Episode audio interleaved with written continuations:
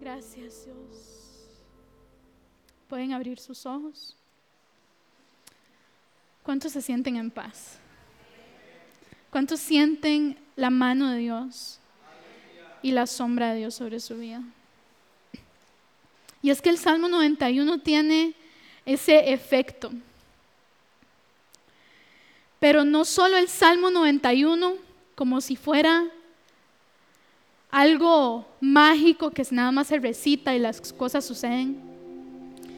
Yo recuerdo que cuando yo estaba pequeña eh, y vivíamos en Estados Unidos, nosotros vivíamos con mi tío. Él alquilaba un cuarto dentro de la casa que nosotros alquilábamos y era el cuarto que estaba a la par de nosotros. Mi tío era adicto, adicto a muchas cosas. Eh, adicto a la marihuana, a la cocaína, a las pastillas, a la pornografía. Y recuerdo que en ocasiones dejaba la pornografía a todo volumen, se metía coca, se metía marihuana, se metía un poco de cosas, quedaba completamente obseso. Y a veces eran las 11, 12 de la noche, y yo en el cuarto de la par, escuchábamos la pornografía, tocábamos la puerta y él no, no abría. Papi tenía que en algún momento botar la puerta para poder apagar todo y él estaba obseso en su cama. Muchas veces no sabíamos si estaba vivo o muerto, ¿verdad, mami? Em, mi tío llegaba en las madrugadas, a veces perdía todo un fin de semana, varios días. Cuando llegaba a la casa llegaba todo apuñalado. Era una situación muy, muy dura. Y mi abuela sufría. Ella sufría, ella sufría, ella pensaba en su hijo. Ella estaba aquí en Costa Rica, los tiempos que, mis abuelos se iban a Estados Unidos a quedarse con nosotros. Mi abuela trataba todo, con todas sus fuerzas, abrazar a ese hijo y tratar de meterle un poquito de, de sentido común en su cabeza, pero él estaba, él estaba en otras. Y yo me acuerdo que ella siempre me decía, mami, yo le tengo una tarea a usted, usted sabe cuál es esa tarea. Yo sí, abuela, sí. Porque me lo decía cuando estaba allá, lo hacíamos. Cuando estaba aquí en Costa Rica, cuando hablábamos por teléfono, en ese tiempo había que comprar tarjetas para llamar a Estados Unidos o de Estados Unidos de aquí. Y abuela siempre que hablaba conmigo era, Tati, usted tiene una tarea. Usted sabe cuál es esa tarea. Y mi tarea era buscar la Biblia en mi casa, la única que teníamos, la católica, la latinoamericana. Irme al Salmo 91 y encerrarme en el cuarto de mi tío.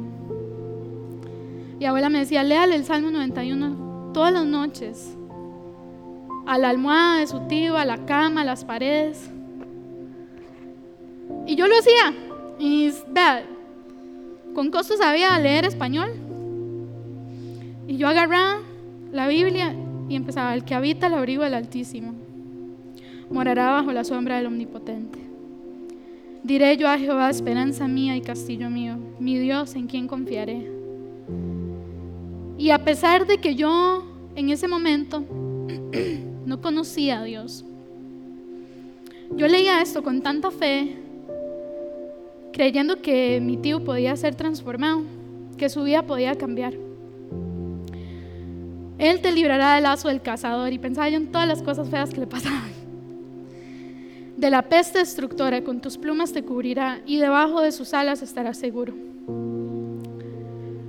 Y yo lo leía y lo leía. Yo pensaba en mi abuela. Yo decía, mi abuela, esto es lo que ella quiere, esto, todo esto es lo que ella desea para él.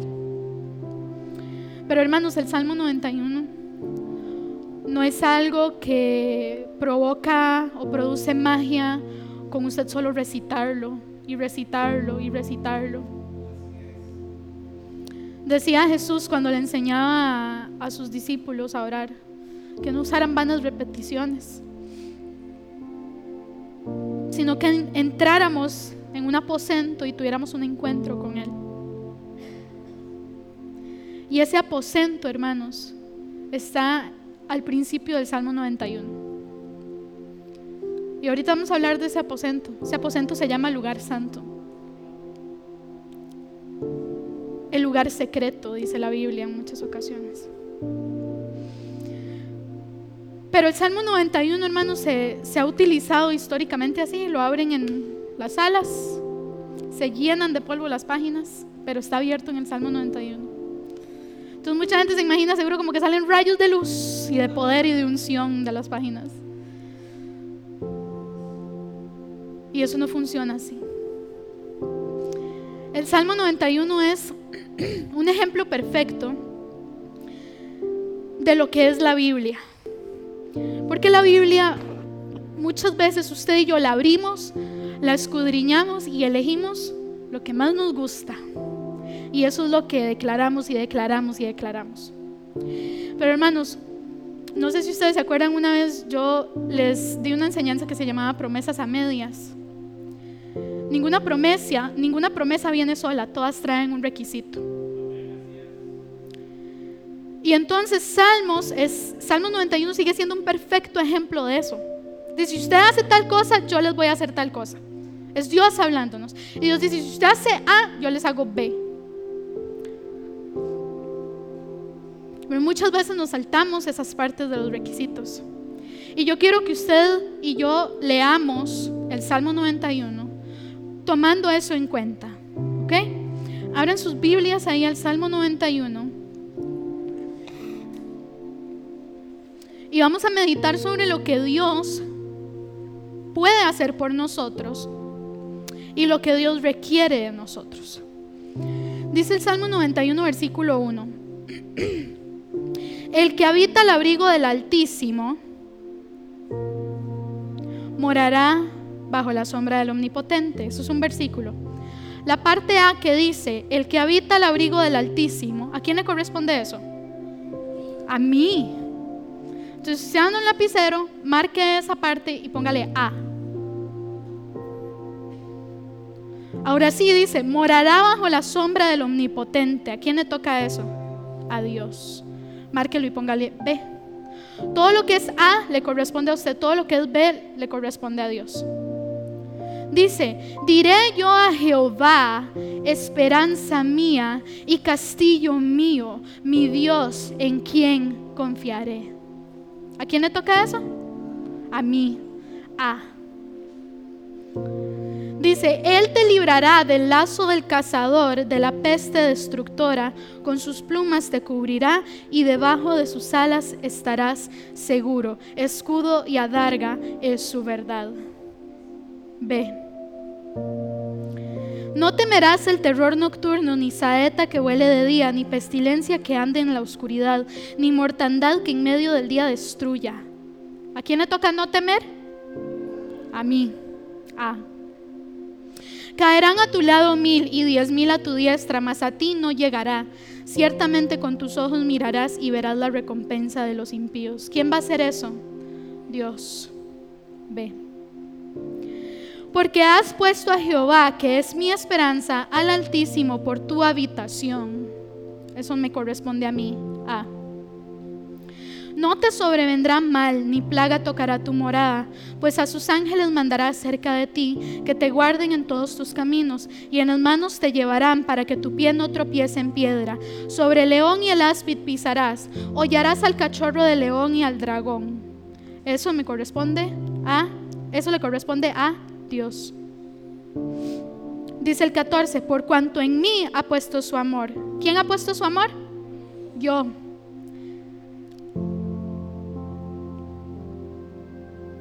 Yo también lo libraré, dice Dios, parte B.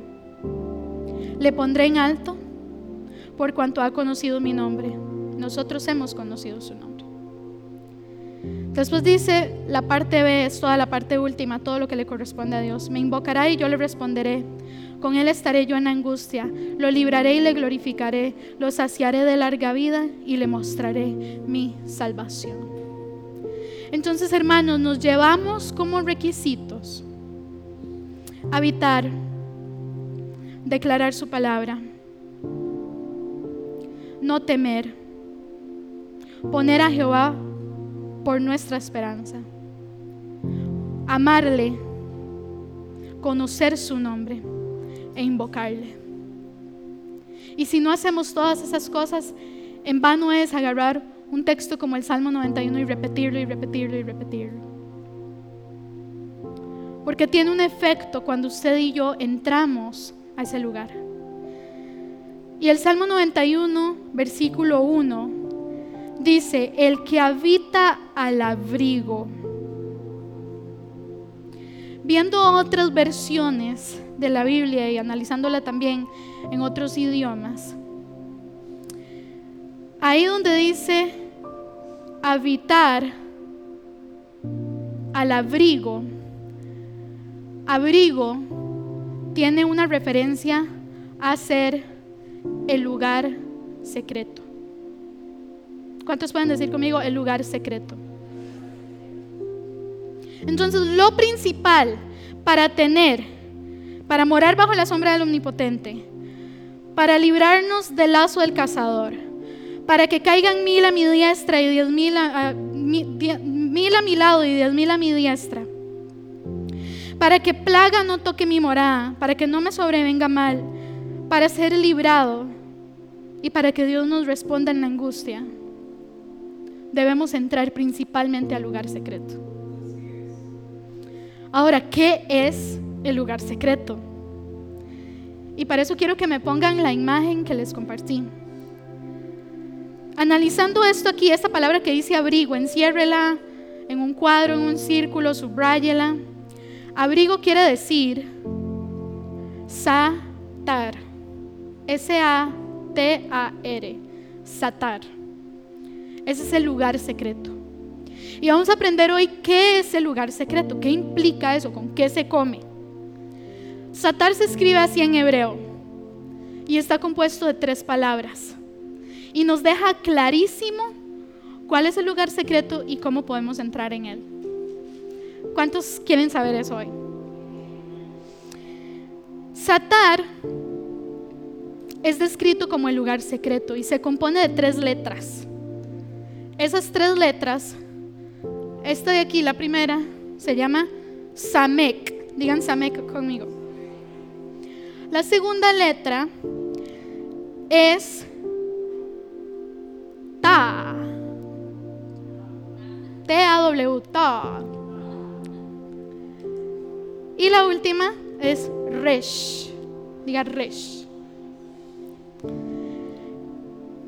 Samek que está compuesto de tres letras, sus tres letras siendo Satar siendo, perdón, Satar siendo compuesta de tres letras, esas tres letras siendo Samek, Toa y Resh, nos explican cuál es el lugar santo y cómo debemos entrar en él, para tener todos los beneficios que hemos visto en el Salmo 91. Y vamos a empezar con la primera. ¿Cómo era que se llamaba la primera?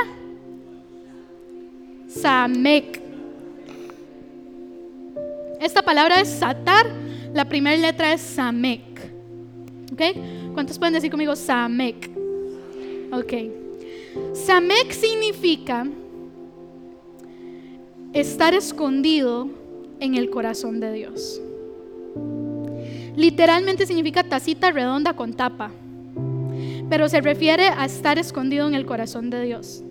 Y ahora cantábamos esta canción ¿verdad? Es deseable. Y decía, llévame, Señor, dentro de tu corazón. Y uno dice, ¿cómo entro? O sea, ¿cómo me va a llevar, Señor, dentro de su corazón? O sea, porque tenemos un concepto de que el Espíritu Santo vive dentro de mi corazón, pero no entendemos que Dios también nos lleva dentro de su corazón. Pero la palabra decía, Jesús decía en la palabra, tú en mí, yo en ti, Señor. Entonces es mutuo. No solo el Señor o el Espíritu Santo está dentro de nuestro corazón, sino que Dios también nos carga dentro de su corazón. Salmos 25, 14, si usted se, hace un poquito más para atrás ahí en el Salmos 25, 14, dice que la comunión íntima de Jehová es con los que le temen y a ellos hará conocer su pacto.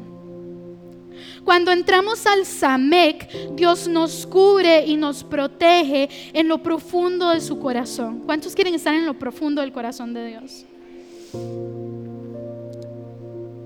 La comunión íntima de Jehová es con los que le temen y a ellos hará conocer su pacto. Isaías 43.1 dice, Ahora sí dice Jehová, creador tuyo, oh Jacob, y formador tuyo, oh Israel, no temas porque yo te redimí, te puse nombre, mío eres tú. En algún momento de nuestras vidas, hermanos, y por eso es que usted y yo estamos aquí hoy. El Señor nos abrazó y nos dijo, mío eres tú. ¿Cuántos tienen memoria aquí de ese momento? Posiblemente fue el momento más difícil de su vida. Posiblemente fue el momento en el que usted más lloró. Pero en algún momento de su vida Dios lo abrazó y le dijo, mío eres tú. Y lo agarró del pelo, de la relinga, yo no sé de dónde me agarró a mí el Señor. Y me hizo así. Me puso en su corazón y le puso la tapa. Nosotros no ganamos estar en el corazón de Dios. Él lo hace porque a Él le place. A Él le place llamarnos y decir que nosotros somos de Él. Nos hizo deseables, como decía esta canción. No sé lo que viste en mí. Y por eso cuando cantamos esa canción, Señor, no sé, no sé lo que en mí. Antes de que yo dijera sí, ya usted me había puesto nombre, ya me había dicho ya me habías dicho, mío eres tú. Y nos toma y nos coloca en lo profundo de su corazón, en el Samek.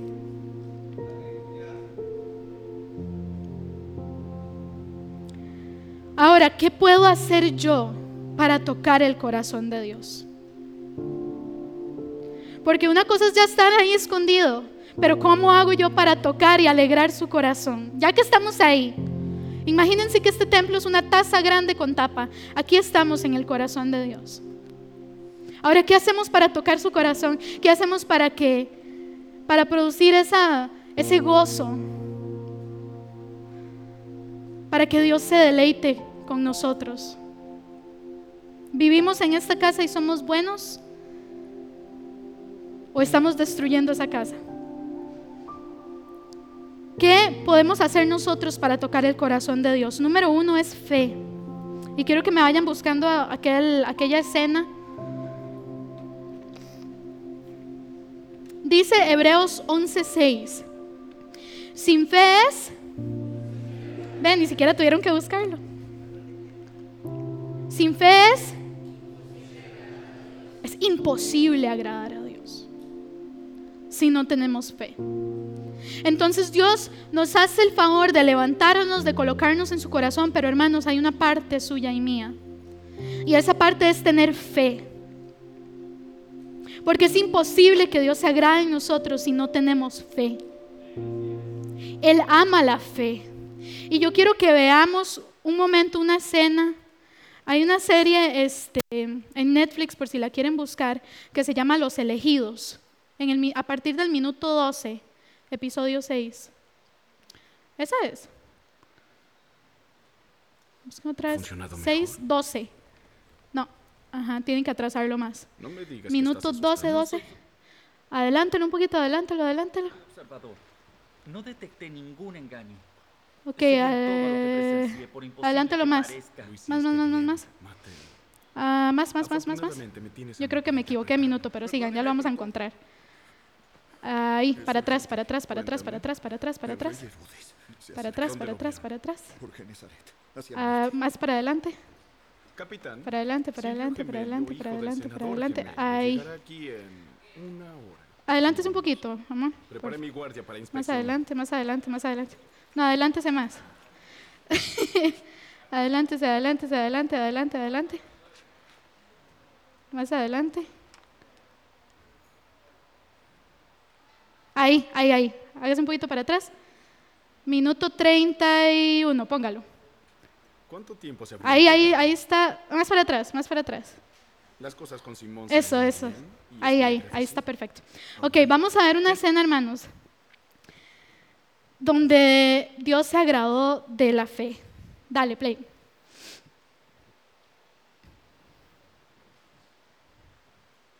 está captando toda la atención en esa área. Nosotros investigaremos. Esos son los fariseos. Así que crees que como Pilato los mató, deben haber sido peores pecadores? Sé que Pilato no lo estaba haciendo por esa razón, pero Dios debe haber estado castigándolos por algo. No, no. Dios no ve a algunos como peores que otros. Todos deben arrepentirse o perecer. Ya sabes de la torre de Siloam que mató a los 18, ¿sí? Por supuesto. ¿Crees que ellos fueron peores que los que vivieron en Jerusalén? No. Todos deben arrepentirse o perecer.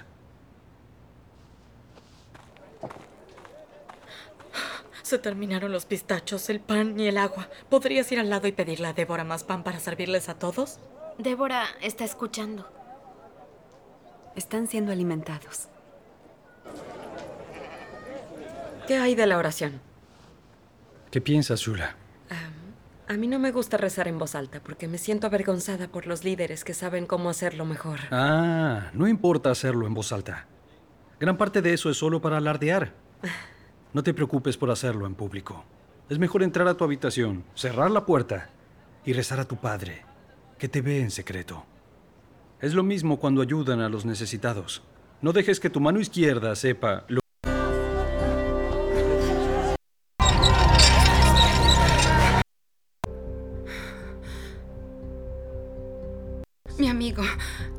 qué quieren acercarse?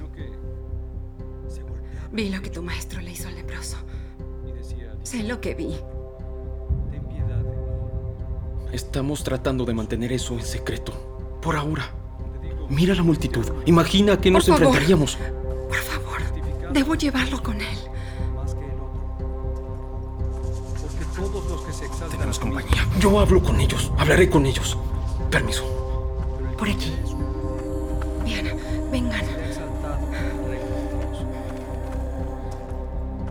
¿Qué está pasando aquí? Esta es una reunión pacífica. Eso dijeron los macabeos. Bloquean la calle. Los moveré. No saben dónde pararse. Pero finalmente se dijo a sí mismo, aunque yo no le temo a Dios, porque esta viuda me sigue molestando, veré que reciba justicia, para que no me agote. Escuchen lo que dice el juez injusto. No hará Dios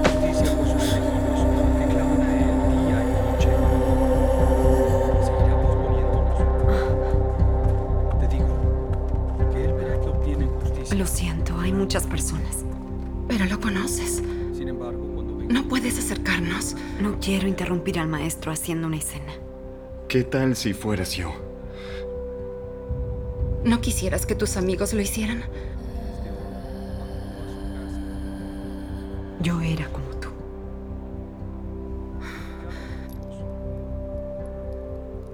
¿Qué hay del techo?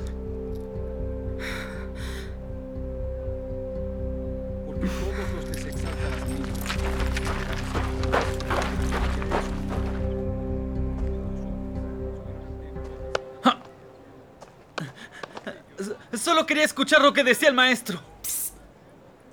Aquí arriba. Está bien, sube. ¿Cómo subieron ahí? Con la escalera. Es fácil.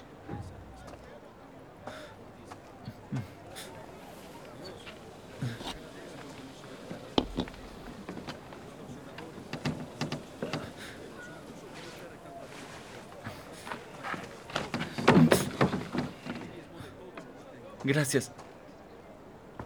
¿Dónde están sus padres? Ah, veo. Bien.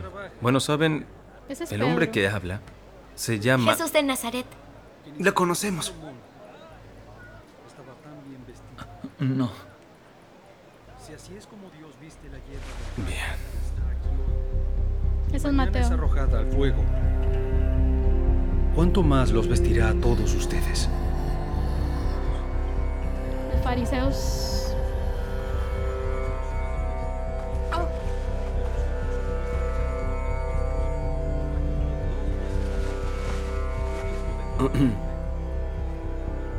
Con permiso. Silencio. Quiero escuchar.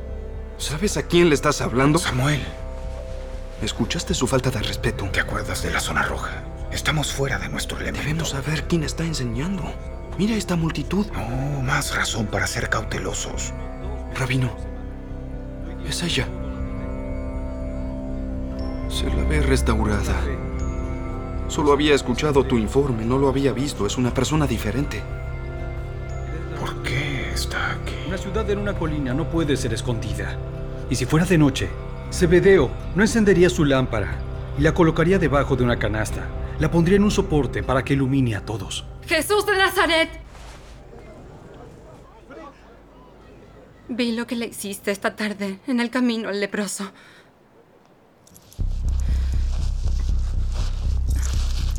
Mi amigo ha estado paralizado desde la niñez. La única esperanza eres tú. Por favor, cúralo como al leproso. ¿Qué rayos sucede? ¡Nuestro techo! ¡Devuélvelo, hombre!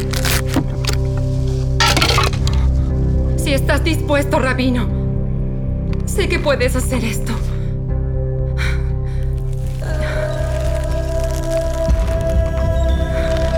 Oigan, ¿qué está haciendo? ¡Bájenlo de ahí!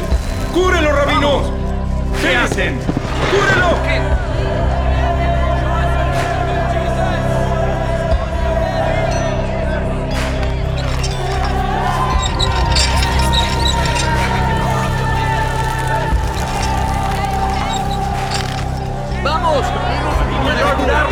Curarlo! ¡Cúralo!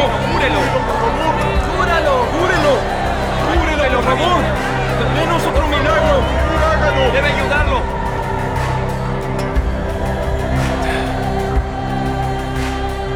Esto es lo que querías. Saca tu tabla al menos.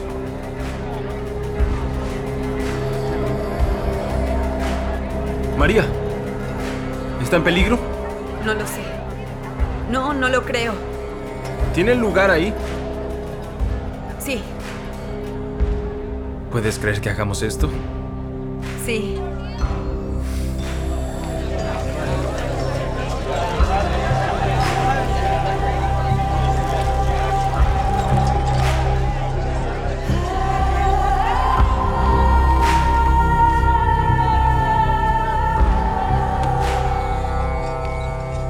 Tú.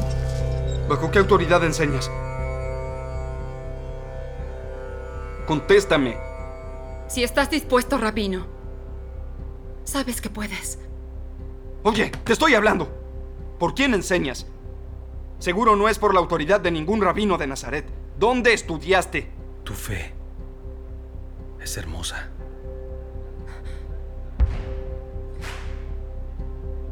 Hijo, ten corazón. Tus pecados son perdonados. ¿Quién es este que habla blasfemias? ¿Quién más perdona pecados además de Dios? ¿Cierto? Pero te pregunto, ¿qué es más fácil de decir? Tus pecados son perdonados. O levántate y camina. Es fácil decir lo que sea, ¿no?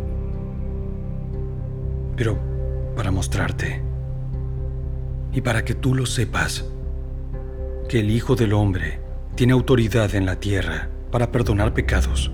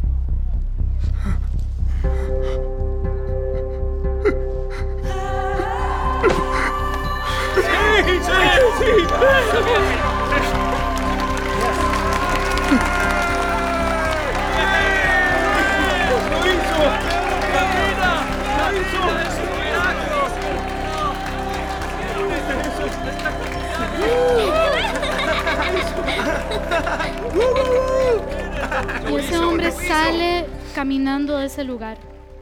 Gracias. Hermanos, si hay algo bueno en Netflix, o si la única cosa buena en Netflix es esta serie. Está buenísima. Eh, Dios se agrada, Él se agrada, Él le encanta la fe. Él volvió a ver a los amigos de ese paralítico y les dijo, su, su fe es hermosa. Qué linda que es su fe.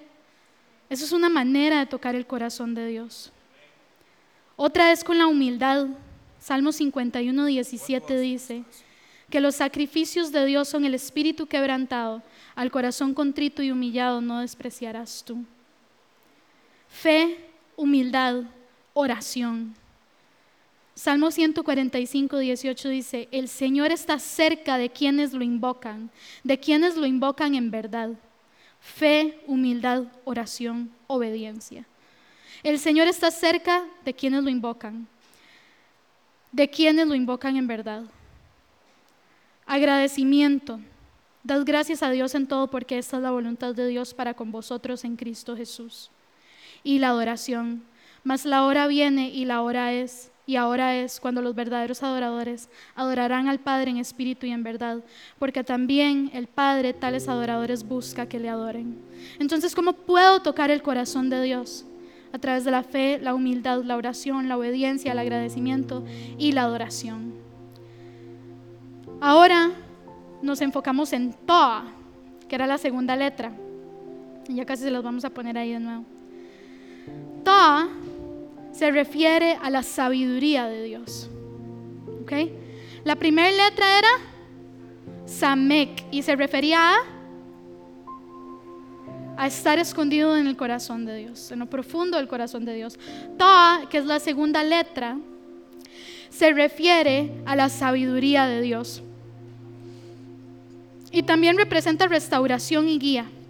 Cuando renunciamos a nuestro propio entendimiento, a nuestra propia agenda, somos restaurados en el lugar secreto.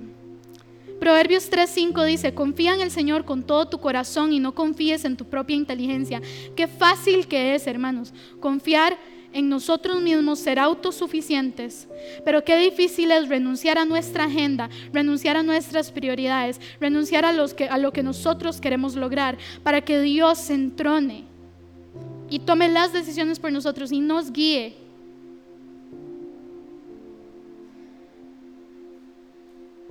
¿Cómo puedo obtener la sabiduría de Dios? Número uno, léase todo Proverbios.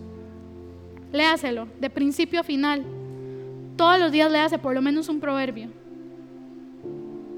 Dice que Salomón era el hombre más sabio. Y él escribió estos proverbios, él y otros sabios también. Entonces leámonos proverbios de principio a final, estudiémoslo. Tengámosle temor al Señor. Proverbios 1.7 dice que el principio de la sabiduría es el temor a Jehová. O sea, si usted y yo queremos ser sabios, debemos temer a Dios. Y temer no es tenerle miedo. Temer es lo que dice Proverbios 8:13, odiar el mal, odiar el orgullo, odiar la arrogancia, odiar el mal comportamiento y odiar el lenguaje perverso. Así es como usted y yo tememos al Señor. Debemos obedecer su palabra también para tener su sabiduría. Mateo 7:24 dice, cualquiera pues que oye estas palabras y las hace, les compararé a un hombre prudente que edificó su casa sobre la roca. Leen Biblia, muy bien. Eso es todo. Entonces, el lugar secreto se llamaba Satar, compuesto de tres letras. La primera, Samek. La segunda, Y la última, Resh. Resh. ¿A qué le suena Resh? ¿Alguien sabe qué es Resh? Es Espíritu Santo. Entonces, ¿cómo podemos usted y yo habitar en el lugar secreto? Estando escondidos en el corazón de Dios, siendo sabios, pidiendo a Dios su sabiduría y a través del Espíritu Santo. El Espíritu Santo, hermanos, es el único que nos puede guiar a ese lugar. Usted y yo no conocemos el camino para estar en el lugar secreto. Ese lugar solo nos puede llevar el Espíritu Santo. Y Romanos 8:14 dice, porque todos los que son guiados por el Espíritu de Dios, los tales son hijos de Dios. Dice, porque todos los que son guiados por el Espíritu de Dios, los tales son hijos de Dios. ¿Es usted guiado por el Espíritu Santo? ¿Es usted guiado por el Espíritu Santo? ¿Somos guiados por el Espíritu Santo? ¿O somos guiados por nuestra ira? ¿O somos guiados por el resentimiento que hay en nuestro corazón? ¿O somos guiados por nuestras propias prioridades, por nuestra arrogancia, por nuestro orgullo? ¿Somos guiados realmente por el Espíritu de Dios? ¿Cómo puedo ser yo guiado por el Espíritu Santo? Por medio de las Escrituras. Salmo 119, 105 dice, lámpara es a mis pies tu palabra y lumbrera a mi camino por medio de su voz. ¿Cuántos han escuchado la voz de Dios? Por medio de las circunstancias. ¿Cuántos han estado en situaciones que dicen, Señor, solo usted? Y sabemos que Dios está trabajando en nosotros algo que es necesario ser trabajado. Y por medio de los dones podemos ser guiados también por el Espíritu Santo. Visiones, sueños, profecía, lenguas. Aquí hay personas que tienen dones maravillosos. Podemos ser guiados por el Espíritu Santo y podemos ser usados por el Espíritu Santo a través de eso. Podemos poner a disposición del Señor esos dones. Entonces, hermanos, ese lugar santo. Salmo 91.1. Ustedes subrayaron abrigo. El que habita al abrigo del Altísimo. Ese abrigo es atar. ¿Y cómo entro? ¿O cómo llego al satar? A ese lugar íntimo. Sabemos que debo estar escondido en las profundidades del corazón de Dios. Sé que debo ser sabio, tener la sabiduría de Dios. Y sé que debo ser guiado por el Espíritu. Podemos usted y yo tomar una decisión de dejar que Dios haga eso en nuestras vidas para lo que resta del año, para el otro año, para cada día de nuestras vidas. Les comento que el Salmo 91, que yo leía en el cuarto de mi tío, muchos años después, unos casi 20 años después, eh, nosotros nos vinimos para Costa Rica y ahí sí que se terminó de joder todo. Porque imagínense, mi mamá era la que cuidaba a mi tío.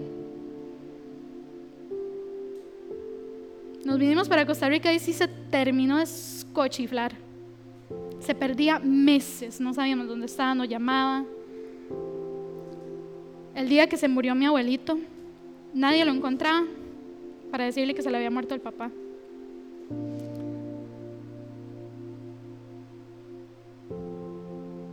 Pasan un poquito más los años y nos damos cuenta que mi tío está en la cárcel.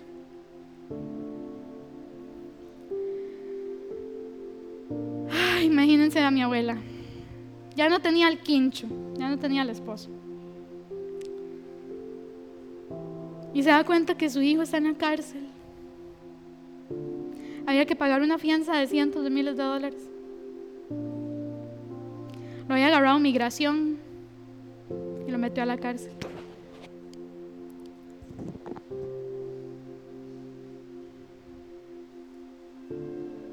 Mi tío nos cuenta, cuando logramos, después de muchas cosas que se tuvieron que hacer para pagar la fianza y que saliera de la cárcel, me llamó.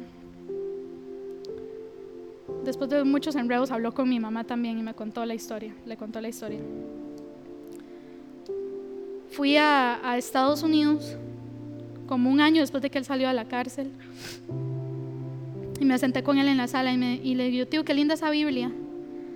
Y me dice, sí, esa Biblia me la dieron en la cárcel. Y yo, ¿en serio? Y me dice, sí. Yo estaba en la cárcel desde el día que me arrestaron y me metieron. Y yo dije, Dios, qué lindo sería tener una Biblia en este momento. que le quitaron todo. O sea, él no tenía teléfono, no tenía la ropa que andaba puesta, nada más. Y dice que él se volvió y dijo eso, Dios, qué lindo sería tener una Biblia en este momento. Y dice mi tío que salió un negro así de grande. Y dice que llegó con una Biblia. el negro, un negro, pero no el negro de Tilma. Dice que llegó el negro, dice que era altísimo, grande, fuerte, así todo grande. Y agarró la Biblia y le dijo, usted va a necesitar esto. Y se la dio. Y esa Biblia está, él, él dijo, solo falta que esté en español. Que mi tío tantos años de vivir en Estados Unidos y no, no, el inglés, el inglés, pit inglés, como que no. Y decía así, en español. Y eso fue lo que él usó en los meses que estuvo en la cárcel y ahí la tenía en su casa. Y hoy es el día que mi tío no consume cocaína, tiene su familia, tiene su hija. Y saben, tal vez mi abuela no lo vio, no lo alcanzó a ver, pero la fe y la gracia se pusieron de acuerdo y Dios hizo lo que Él quería hacer. Así que yo le voy a invitar a usted a que se ponga sobre sus pies y que una vez más vamos a escuchar el Salmo 91. Otra vez vamos a escuchar el Salmo 91, pero esta vez, hermano, escúchelo con entendimiento y escúchelo entendiendo cuál es su parte para saber también qué puede hacer Dios a través de eso. Y vamos a terminar declarando que Él es nuestra paz. En medio de este mes, en medio de lo que se viene, en medio de un nuevo año, vamos a declarar que Él es nuestra paz. Ahí donde usted está, cierre sus ojos, levante sus manos. Gracias Jesús.